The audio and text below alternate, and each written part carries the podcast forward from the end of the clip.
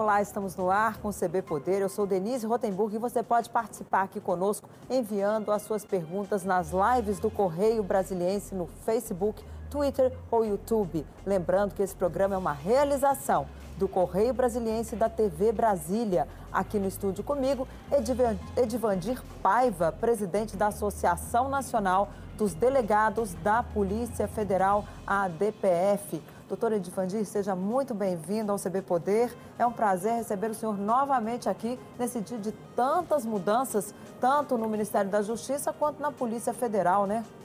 Eu que agradeço, Denise. Sempre muito bem recebido aqui.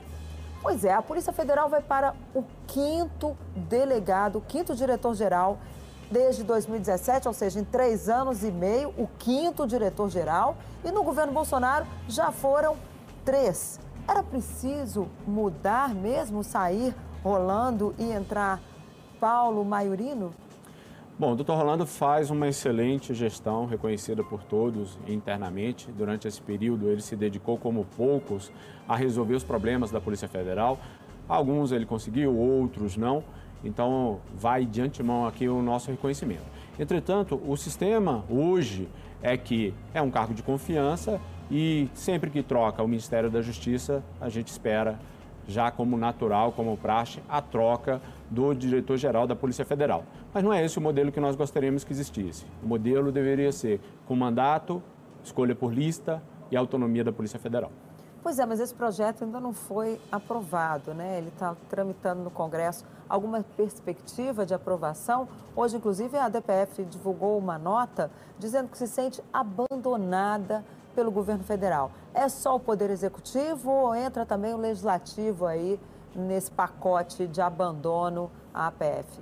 Nós entendemos que o Legislativo já poderia, há muito tempo, ter aprovado o mandato, a escolha por lista e algumas autonomias para a Polícia Federal.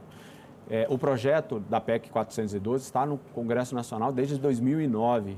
Infelizmente, nós não conseguimos ainda convencer os deputados a aprovar. Se tivesse aprovado, nada dessas intempéries que ocorrem quando sempre que muda a Polícia Federal, esses questionamentos viriam à tona.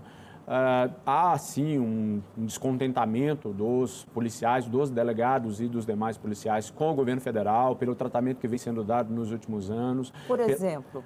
As, as reformas foram muito. retiraram direitos dos, dos policiais.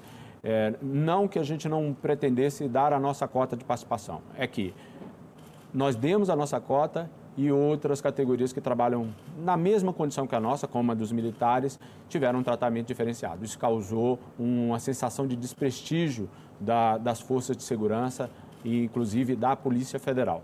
Durante a PEC, agora emergencial, houve uma aprovação que nos preocupa muito para o futuro, que é o congelamento de investimentos e contratações na Polícia Federal durante por, por até 15 anos. É, essa, essa medida nos preocupa muito para o futuro da Polícia Federal. E a PEC da reforma administrativa, ela é desastrosa para uma instituição de Estado. desastrosa em que aspecto? Ela cria a possibilidade de se mexer nas instituições por decreto, o presidente poderia mexer em estruturas de cargo, de carreiras, inclusive de cargos comissionados na Polícia Federal por decreto.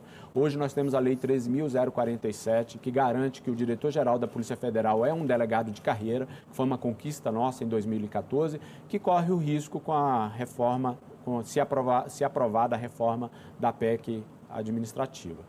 É, também a criação de, de delegado provisório, com o tal do trainee, né? Nós entendemos que o trainee pode ser muito bom para a iniciativa privada, mas para a polícia não funciona, porque delegado que estiver provisório não vai conseguir fazer Ou as seja, investigações tem que ser necessárias. um delegado que seja ali concursado e que já assuma, tome posse Imediatamente. Do seu, do, da sua função sem ter ali aquela coisa de estágio, né? Desde o primeiro dia, o delegado já tem atribuições muito complexas. Ele tem que fazer decisões de quem vai ficar preso, quem vai para a rua, é, nas investigações, se vai pedir um mandado de busca, se vai pedir uma prisão. Isso é muito grave para que alguém que não esteja investido na, no cargo ainda ou que ainda esteja disputando a vaga tenha esse tipo de decisão. Além disso, Denise, essa pessoa que não for aproveitada, ela estará muito suscetível à cooptação do crime organizado, porque ele terá conhecimentos internos da Polícia Federal que não deveria ter. Por falar em investigações, essas mudanças na direção da PF, elas podem sofrer aí alguma alteração nas investigações em curso? Por exemplo, não dá para a gente deixar de mencionar que há 15 dias a Polícia Federal abriu um inquérito para investigar o 04 ali, se ele teria alguma suspeita ou alguma participação em tráfico de influência, conforme foi noticiado aí há alguns dias. E passados esses 20 dias, vem aí a mudança do diretor da Polícia Federal. Isso traz alguma, pode trazer alguma mudança nessa investigação também? Alguma influência aí nessas investigações envolvendo os filhos do presidente Jair Bolsonaro? Ah, esperamos que não. O doutor Paulo Maiorino é um delegado de carreira, com mais de 20 anos de carreira, tem experiências dentro e fora da Polícia Federal. Então, nós acreditamos que essas experiências vão possibilitar que ele tenha o traquejo necessário para a condução do órgão. O que os delegados esperam do diretor-geral da Polícia Federal é que ele proteja a instituição e garanta que as investigações irão continuar de acordo com o entendimento do delegado que a conduz. Agora, são, foram cinco diretores aí, conforme nós já dissemos aqui no início desse programa, nesse período aí de três anos e meio. Alguma investigação sofreu descontinuidade? O senhor sentiu que há alguma parada ali no que a Polícia Federal vai fazendo? Aí troca o diretor, muda tudo. Isso atrapalha muito o trabalho dos investigadores em si ou, ou as coisas transcorrem ali normalmente? Nós não fomos reportados, e a DPF tem esse papel, nós sempre dize, dizemos aos nossos colegas, se você tiver pressão em cima de você indevida, se você tiver algum tipo de movimento que não seja um movimento republicano, fale conosco que nós seremos os primeiros a denunciar isso à sociedade. Não houve nenhum tipo de, de reporte, reporte nesse sentido. Uh, mas as mudanças reiteradas na Polícia Federal causam uma parada no ritmo de Por exemplo, todos que os trabalhos. O que, que para? O que, que atrapalha mais? Se você tem uma investigação para que você está guardando recursos, pedindo os recursos, porque os recursos estão com os superintendentes, com os chefes, né, com as diretorias. Então, se você precisa desse recurso, quando há uma, uma mudança, você fica guardando o próximo chefe chegar para que você peça os recursos. Isso, naturalmente, já dá uma quebrada no ritmo. Sem falar nos outros trabalhos da Polícia Federal, que dependem de decisões é, diárias, que, quando há mudanças, acabam tro acaba trocando toda a diretoria, acaba tocando superintendência, acaba tocando chefias de delegacias e mexem, sim, com o ritmo da Polícia Federal. Agora, essa mudança do diretor-geral vai sofrer também alterações nas outras diretorias da Polícia Federal? O senhor ah, acredita que vem aí mais mudanças? Acreditamos que sim. Todos os diretores, não é só o doutor Paulo Maiorino, mas todos os diretores mexeram na sua diretoria em Brasília e mexeram em superintendências. Um mais, uns mais, outros menos, mas acaba havendo muitas mudanças, porque também é um direito do diretor que está entrando ele ter, formar a equipe com que ele acha que vai ter o melhor desempenho. Agora, em relação ao ministro da Justiça, porque também mudou o perfil, né? Sempre antes ali era um juiz, um jurista, agora vem um delegado. Essa mudança de perfil do Ministério da Justiça ajuda ou atrapalha a Polícia Federal, no caso? Denise, sabe o que é estranho? É que a gente esteja no ano de 2021 e nunca um delegado tenha sido ministro da Justiça. O cargo de ministro da Justiça, ele cuida da parte de justiça criminal, do relacionamento com o judiciário, com o Ministério Público e também da parte de segurança pública. O delegado, no seu dia a dia, faz tudo isso. É um profissional do direito, é um jurista que fala todos os dias com juízes, com procuradores, com promotores, com outras entidades, com outras instituições da segurança pública. Então ele está preparado a vida inteira para fazer essa interlocução me causa espécie que até hoje a gente não tivesse tido essa experiência de um delegado na, no Ministério da Justiça. Espero que ela seja muito positiva e que novos colegas sejam chamados, porque eles têm a expertise necessária para manter o Ministério da Justiça nos dois âmbitos, na Justiça e na Segurança Pública, porque ele entende de ambos os assuntos. Isso, então, pode significar aí mais recursos para a Polícia Federal cumprir o seu trabalho? Espero que sim, porque o ministro da Justiça conhece muito bem a Polícia Federal, sabe das necessidades, sabe do, da cultura institucional da Polícia Federal e sabe que sem recursos materiais humanos não tem como fazer um bom trabalho. Agora, o senhor falou da reforma administrativa, que pelo jeito vai parar aí também os concursos da Polícia Federal. Tem alguma perspectiva para esse ano, apesar aí da restrição orçamentária que a gente tem nesse período? Nós temos um concurso aberto, né, que, que vai, as provas devem ocorrer em maio, dependendo da pandemia. O, inclusive, é um mérito do atual diretor-geral da Polícia Federal, do, do, anterior, do atual do anterior, não sei se ele já foi, no, já foi exonerado, mas do doutor Rolando, que conseguiu esse concurso. Entretanto, o que nos preocupa com as reformas é que não é possível aumentar o quadro da Polícia Federal. O quadro da Polícia Federal hoje tem 12 mil profissionais. Ele pode chegar no máximo a 15 mil. Será que daqui a e 15 quantas... anos nós teremos necessidade de mais policiais? Claro que teremos. A população vai aumentar, a criminalidade não para, a criminalidade não congela. A Polícia Federal também não pode ser congelada. Agora, entre esses 12 e 15 mil, quantas vagas tem hoje na Polícia Federal? Que a gente sabe que muita gente vai se aposentando e, às vezes, é, demora a reposição desses quadros. Né? Quais são as vagas que tem hoje? Hoje nós temos 11.900 policiais na ativa. O quadro aprovado em lei da Polícia Federal são 15 mil policiais, ou seja, nós temos um gap de 3 mil policiais. Vamos realizar um concurso agora para 1.500 policiais. Com o congelamento, com a PEC 186, pode ser que a gente passe mais 10, 15 anos sem fazer concurso. Isso será péssimo para a Polícia Federal.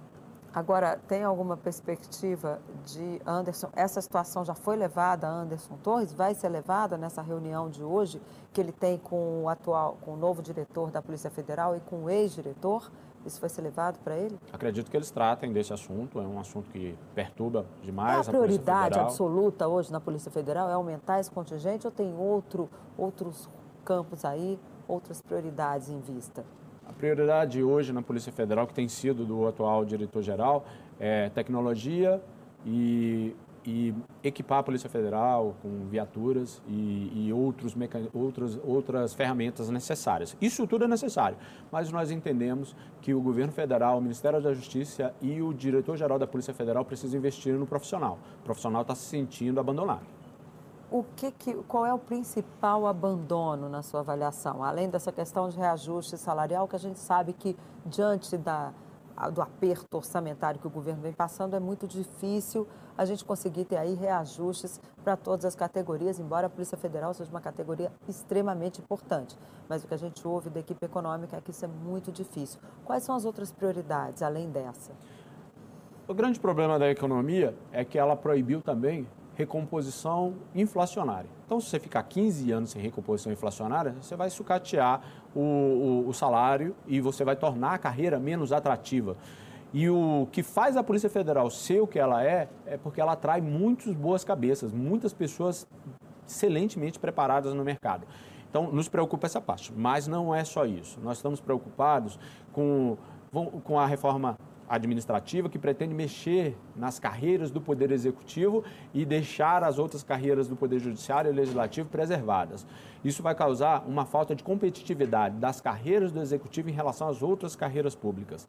O candidato não vai querer vir para a Polícia Federal, ele vai preferir ir para o Ministério Público, para o Judiciário. Isso vai acarretar perda técnica. Lá, né? E para a Polícia Legislativa. Vai, vai acarretar perda técnica para a Polícia Federal. Com certeza, a qualidade diminui. E nós não queremos isso para uma instituição que lutou tanto para conseguir esse respeito da sociedade. A gente está aí com imagens né, da Polícia Federal e quando as pessoas veem a imagem daquele prédio ali, lembra-se logo da Lava Jato. A senhora acredita que a Lava Jato ela acabou, a Polícia Federal cumpriu seu papel? Como é que o senhor vê essas críticas que a Lava Jato recebe hoje e qual a perspectiva de continuidade da, força, da investigação, né? uma vez que a força-tarefa já acabou? Acredito que a Lava Jato, como investigação, ela já tenha feito o que deveria fazer. É importante dizer que a Lava Jato não inventou um esquema de corrupção histórico e, e, e grandioso que, que atingia até o alto poder político do Brasil. Come, podem ter cometido erros né, no relacionamento entre juízes e procuradores, isso está sendo, está sendo é, tratado, inclusive, pelo Judiciário. Entretanto, a Lava Jato é um legado, deixou um legado para o país. Nós não podemos esquecer. A, a, a luta contra a corrupção tem de continuar. Os investimentos no combate à corrupção têm que continuar. A Polícia Federal, não trabalhando na Lava Jato, mas em outras operações, no ano passado, é, devolveu 9,6 bilhões aos cofres públicos. Só do combate à corrupção, 6 bilhões. Então, esse trabalho é um trabalho diuturno e tem que ser uma luta da sociedade brasileira para que continue. Quando o senhor fala em devolução de 6 bilhões e tantas operações tivemos aí no ano passado, o presidente Jair Bolsonaro disse recentemente que a, ele, ele acabou com a Lava Jato porque a corrupção acabou no Brasil. A corrupção acabou no Brasil, doutor Divandir? A corrupção nunca acaba em lugar nenhum. A corrupção é um fenômeno humano. Onde tiver pessoas, poder e dinheiro, haverá corrupção. Aqui no Brasil continua tendo corrupção, tanto que tem tantas operações assim. E é bom que o governo fomente o combate à corrupção. Aí sim ele vai poder dizer: no meu governo eu combati a corrupção, porque ela sempre vai existir. Nesse aspecto, a Polícia Federal se sente abandonada no quesito combate à corrupção ou há algum apoio, algum incentivo do governo federal nesse quesito? Nós não sentimos internamente um direcionamento para fora do combate à corrupção.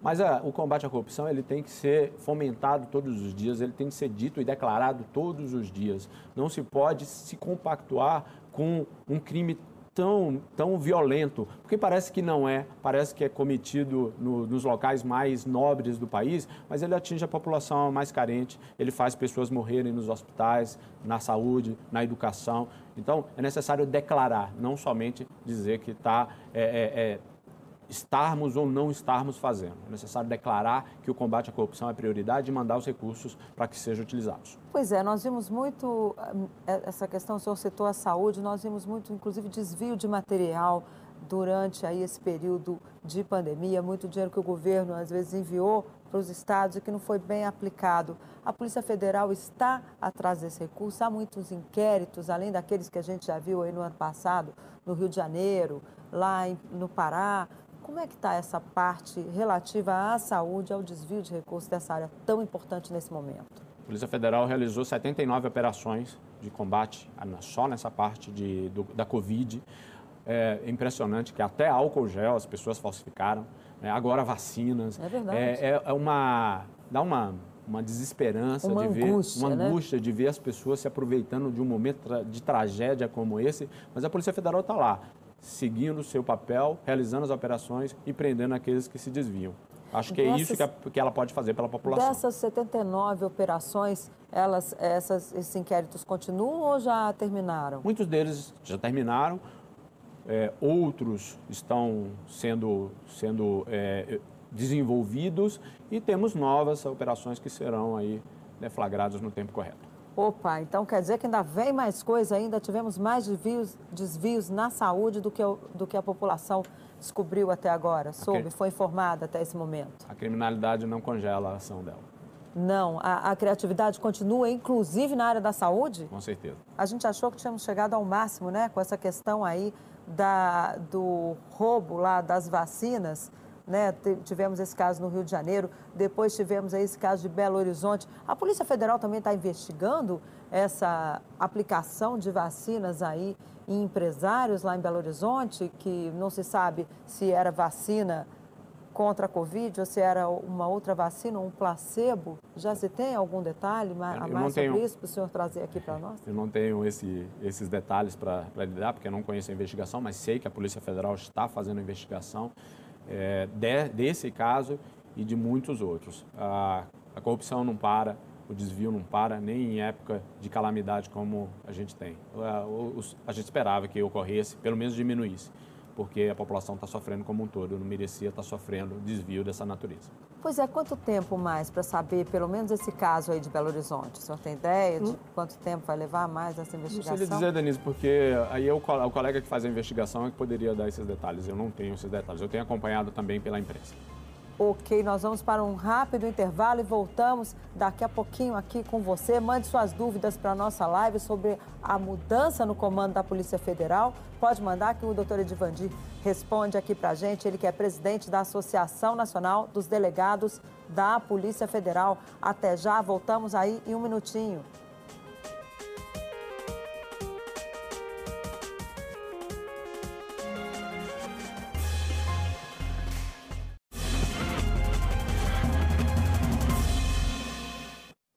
Olá, o CB Poder está de volta e hoje recebemos Edivandir Paiva, presidente da Associação Nacional dos Delegados da Polícia Federal.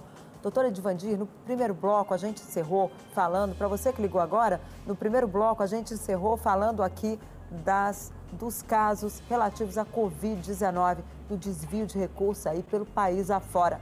E muita gente lembrou aqui dos hospitais de campanha, que foram aí, alguns casos, tivemos desvio de recursos lá no Rio de Janeiro, especialmente. Como é que está essa investigação? Quando é que a população vai ter uma resposta final sobre esses casos dos hospitais de campanha? Pois é, os hospitais de campanha foi um foco mesmo de corrupção, de desvio. A PF tem algumas operações, eu só não consigo dar maiores detalhes porque realmente é o colega que está fazendo a investigação que tem esses detalhes. Aqui eu estaria só chutando. Eu espero Espero que seja logo, que a gente tenha um balanço sobre essas, esses desvios para passar para a sociedade logo em breve. Pois é, agora a gente tem também, falamos muito aqui no primeiro bloco sobre essa, esse troca-troca, né? Diretor-geral da Polícia Federal. Só no governo Bolsonaro foram três novos diretores da PF aí em menos de três anos de governo, ou seja, cada um ficou aí menos de um ano no cargo, né? Se a gente colocar ali, média, é menos de um ano no cargo. Agora, o que, que é possível? Como é que está esse projeto de mandato para o diretor-geral da PF? É possível aprovar essa questão? A gente falou aqui, passando no primeiro bloco, queria que o senhor detalhasse mais essa questão da autonomia e do mandato para o diretor-geral da Polícia Federal. Tá.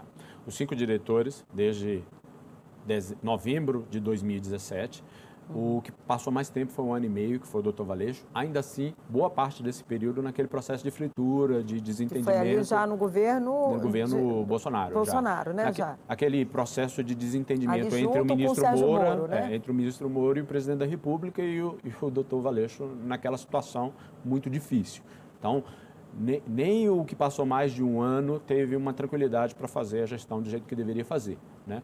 Então, o que a gente espera? O que, o que pode é, evitar esse tipo de situação? É o projeto da 101-2015, a PEC, que está no Senado, que prevê um mandato de três anos para o diretor-geral da Polícia Federal, mediante escolha por lista. A gente resolvendo isso, já se resolve um grande problema dessa Agora, tá mudança. Está no Senado, já passou na Câmara, ou Não. precisa... Todos eles inicial, por incrível que pareça.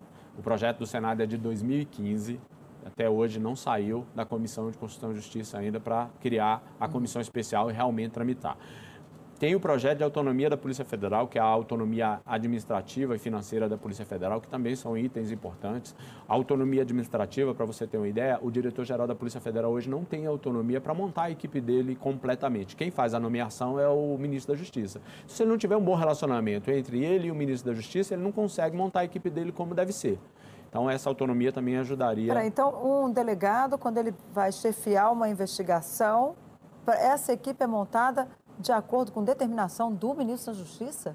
A, a... Ele não pode dizer, olha, eu quero o delegado fulano, ciclano Beltrano, que eu sei que eles trabalham bem comigo, eles são ótimos. Os delegados da investigação, até que o ministro da Justiça não tem tanto como mexer, mas os hum. delegados que chefiam chefiam as superintendências no Estado, chefes Entendi. da Polícia Federal nos Estados e as diretorias, todos eles são nomeados pelo ministro da Justiça. Então, se não houver uma afinidade entre o ministro da Justiça e o, e o diretor-geral da polícia, ele tem dificuldade para montar a equipe dele. Nós entendemos que esse diretor-geral deveria ter a possibilidade de nomear a equipe que vai trabalhar com ele, sem necessidade de passar pelo aval do poder político, nem do Ministério da Justiça, nem do governo federal. É, então, nós temos a PEC 412, está desde 2009 no Congresso Nacional, já são 12 anos lutando pela autonomia da Polícia Federal. Aprovaram a autonomia do Banco Central e não aprovaram a da Polícia Federal. Não que eu não vou entrar no mérito se o Banco Central merece ou não merece ter autonomia. E também demorou Agora, muito tempo, é, né, para aprovar essa autonomia do Banco Central. Sim, sim. Agora, a Polícia Federal eu tenho certeza que, te, que precisa e que merece.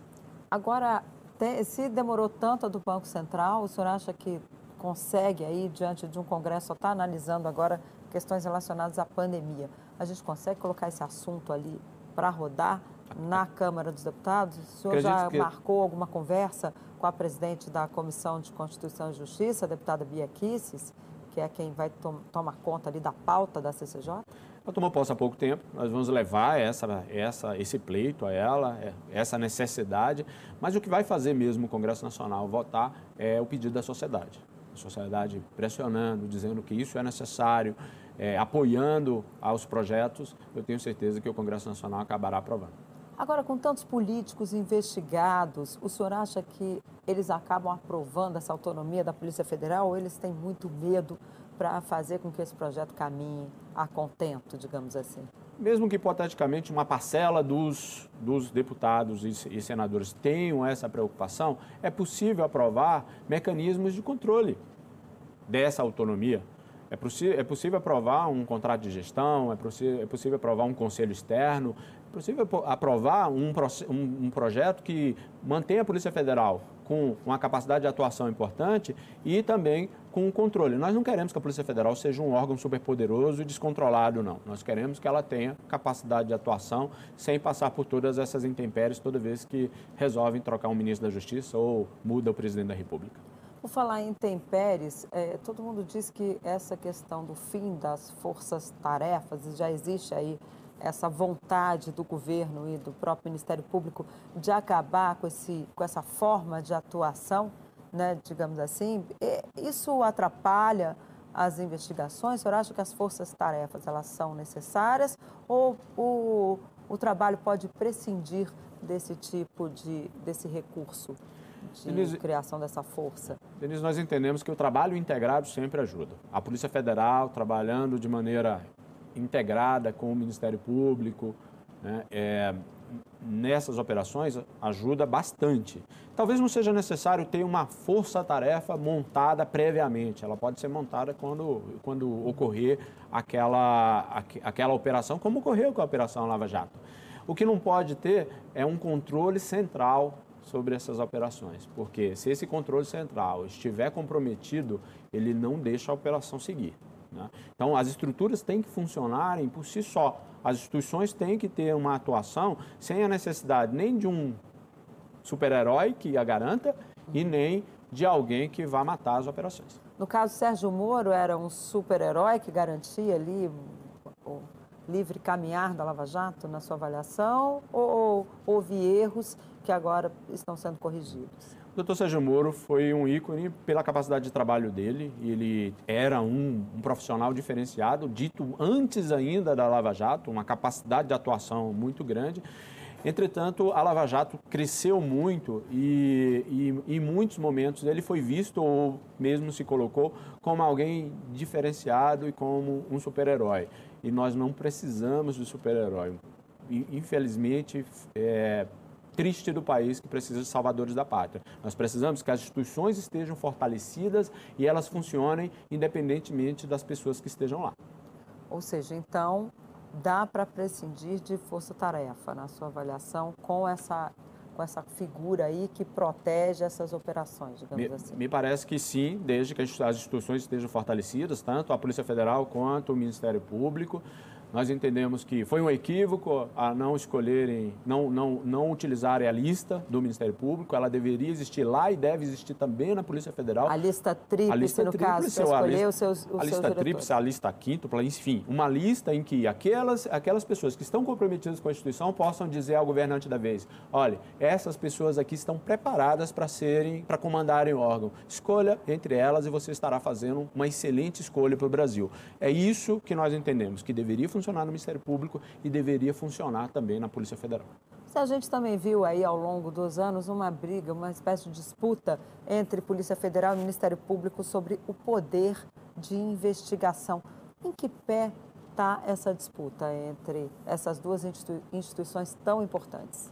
O poder de investigação, é, nós sempre defendemos que o Ministério Público deveria investigar subsidiariamente, ou seja, quando a polícia não puder fazer em casos especiais ou quando ela não tiver condições de fazer. O Ministério Público é órgão acusador, ele é parte, ele não deveria fazer todo e qualquer tipo de investigação. Essa é uma divergência. O Ministério Público entende que tem que fazer, a Polícia Federal, nós da Polícia Delegados de Polícia Federal entendemos que deveria ser apenas em casos muito restritos e nós continuamos aí nesse debate público e acho que a Lava Jato demonstra também que o acusador não pode estar tão próximo do juiz na investigação. A investigação deve ser feita por um órgão que tenha uma equidistância maior, tanto da parte defesa quanto da parte acusação e do próprio juiz. Ou seja, cada um no seu quadrado para evitar que lá na frente dê problema e um seja de ultrapassar a linha ali do que deve ser feito dentro da lei, é isso então? Cada um na medida das suas atribuições que estão pré-definidas na Constituição. O problema é que nós é, muita, muitos órgãos fazendo mais do que deveria fazer, talvez por entender que pode contribuir a Constituição que diz quem deve fazer o quê. E a Constituição diz que é a polícia que deve investigar. Então é preciso separar bastante isso, o senhor acha? O nosso tempo está acabando, mas esse tema é tão importante. É preciso uma nova lei para separar mais essas atribuições ou do jeito que está, tá bom, é só cumprir? Nós só precisamos de uma, de uma interpretação da Constituição de acordo com o princípio do acusatório. Quem investiga, investiga, quem acusa, acusa, quem julga, julga, quem defende, defende. Pronto, teríamos um excelente resultado para a sociedade. Ok, doutor Edivandir, nosso tempo infelizmente acabou, mas já fica o convite para o senhor voltar e espero que algumas dessas pautas aí já estejam cumpridas, pelo menos aí o mandato ou a autonomia, ou senão as duas coisas, porque toda vez que o senhor vem, a gente discute esses assuntos. É isso aí, eu agradeço a todos e espero que, que convençamos o Congresso Nacional a resolver mesmo esses problemas para que da próxima vez a gente fale de outros problemas e não desses. Ok, então, doutor Edvandir, muito obrigada pela sua presença aqui. O CB Poder fica por aqui. Obrigada pela companhia. Ó, e não se esqueça, a pandemia continua por aí. Por isso, ó, máscara e até a próxima. Tchau.